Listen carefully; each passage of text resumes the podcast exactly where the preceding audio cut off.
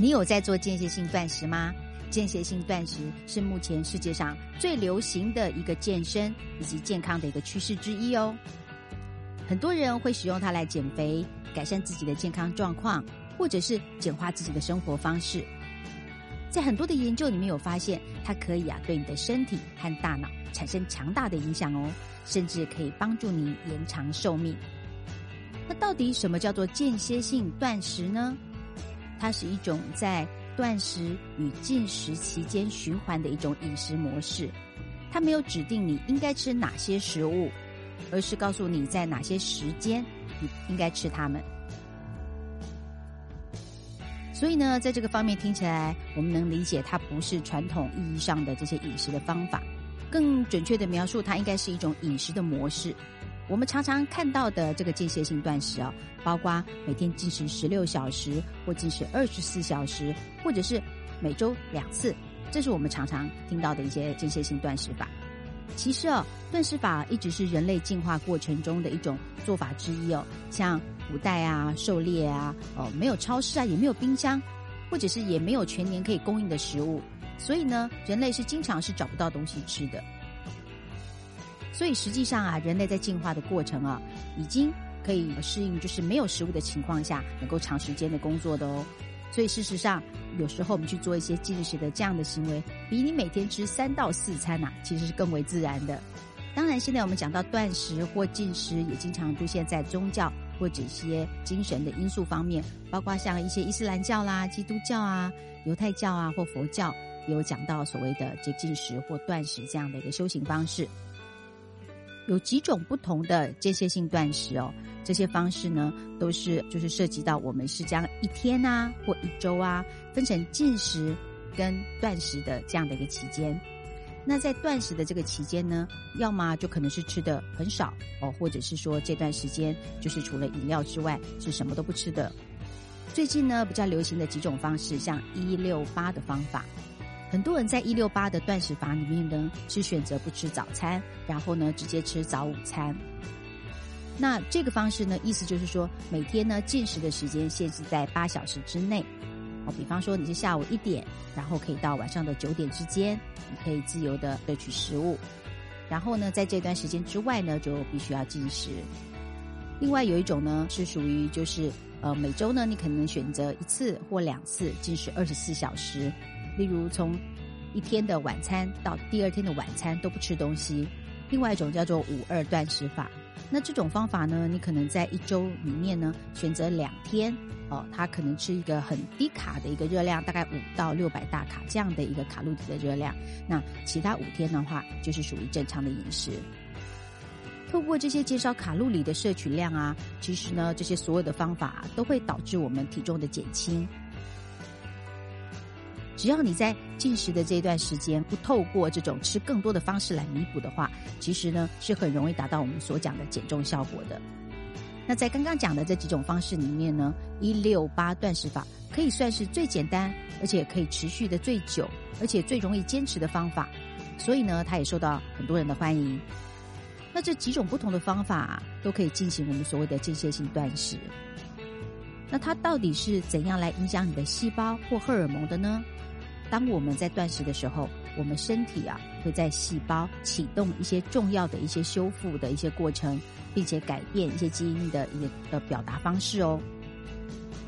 例如像是人类的生长激素，当我们断食的时候啊，我们的生长激素的一个水平呢会增加的，甚至可以增加五倍之多。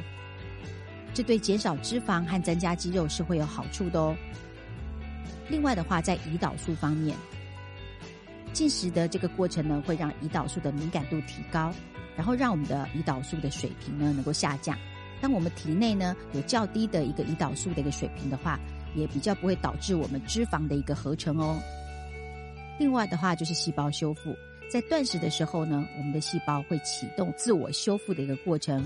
这包括一些细胞的一个自噬作用，也就是细胞消化，并且去除一些细胞内累积的一些旧的。和这个功能失调的一些蛋白质。另外，断食也会影响到我们基因的表现。在过去的研究有发现，它与我们长寿基因以及一些预防疾病的基因的这个功能是有关系的哦。也就是呢，这个断食啊，对健康的益处，除了我们讲的可以有助于体重的减轻之外呢，也包括我们一些荷尔蒙的调节、细胞功能以及基因的一些表现上面，都能够有对健康有一些效益的。所以啊，当我们断食的时候，我们的这个生长激素的水平会上升，而胰岛素的水平会下降，身体细胞呢也会改变一些基因的表现，来启动一些细胞修复的过程。很多人呢尝试间歇性断食，经常是为了减肥这个原因。因为呢，确实在透过这样的过程呢，我们卡路里的摄入量确实就会减少许多。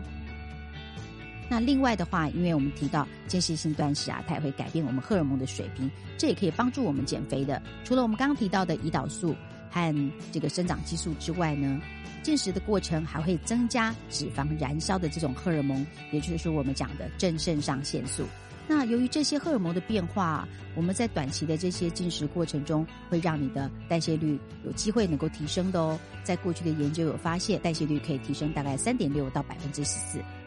在二零一四年的一个研究里面也有发现哦，跟大多数的一些减肥的研究相比啊，如果利用的是一个间歇性的断食这样的一个饮食模式，它可以在三到二十四周内，呃，就是能够让我们的体重大概减轻三到八 percent。这是一个明显的一个数字哦。那另外一个同一个研究也发现哦，这个透过间歇性断食，腰围也可以减少大概百分之四到七。那这就表示呢，我们这个腹部脂肪能够借由这些断食法能够减少哦，能够促进我们的健康效益。另外一项有趣的研究也发现，这个间歇性断食啊，它会让我们的肌肉的损失。比一般我们标准的，就是说只是透过卡路里的限制的这样的一个减肥方式所导致的一个脂肪流失的话，会比较少的。但是大家要注意哦，其实啊，我们透过这些间歇性断食啊，确实是可以帮助你整体的摄入的卡路里的量会降低。但是呢，如果你在可以进食的时间内呢，又暴饮暴食或大量的进食，那根本就不可能减轻你任何的体重哦。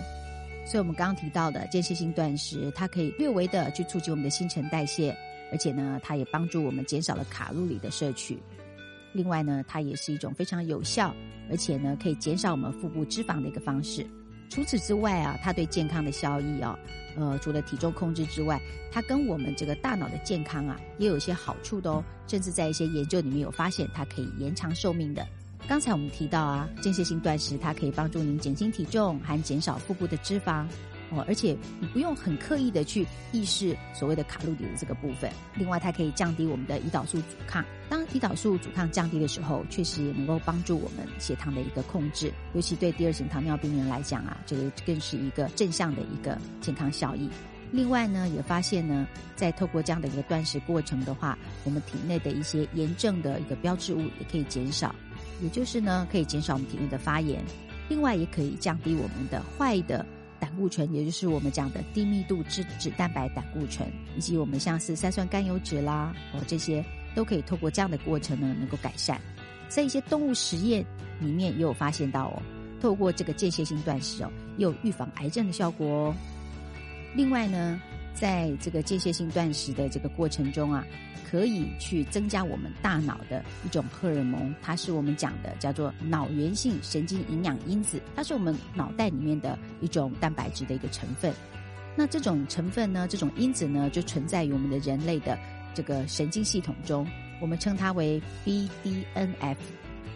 BDNF 啊，是大脑中哦含量最丰富的蛋白质，在脑部啊可以促进神经元的生长，也可以促进大脑神经细胞突触的形成。简单来说，就是大脑非常重要的一种营养蛋白质。像我们大脑里面呢，掌管这个记忆的这个海马回中，就有非常丰富的 BDNF。它对于突触的生长以及长期记忆也非常的重要。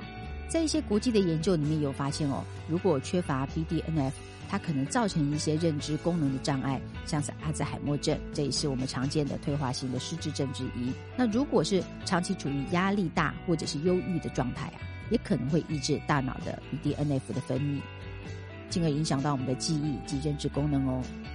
甚至啊，有可能导致一些自律神经的失调，或者是海马回的萎缩这些严重的问题。所以，透过间歇性断食，在一些研究里面有发现，可以增加大脑的荷尔蒙 BDNF。那这可能就有助于一些新神经细胞的生长，所以我们的对我们的大脑也是有帮助的哦。另外，在动物实验里面也有发现到啊，透过间歇性断食可以延长大鼠的寿命。当然，大家要留意的是，我们刚刚讲的很多研究，它都是在早期的阶段。那许多的研究也都是比较小型、短期或者在动物中所进行的。所以，一些比较高质量的一个人类的研究的话，必须还要得到更多的证实跟解答哦。我们提到了很多间歇性断食对我们的身体以及大脑的好处，它可以让我们的体重减轻，或者是说改善我们的第二型糖尿病、心脏病，或者降低癌症的风险，甚至降低体内的发炎，甚至呢，它有可能帮助你延长寿命。还有人会发现到啊，间歇性断食它的另外一个好处，就是它会让你的饮食健康饮食变得更简单，需要准备啊，以及烹饪啊，以及清理饭菜的这个时间都减少了。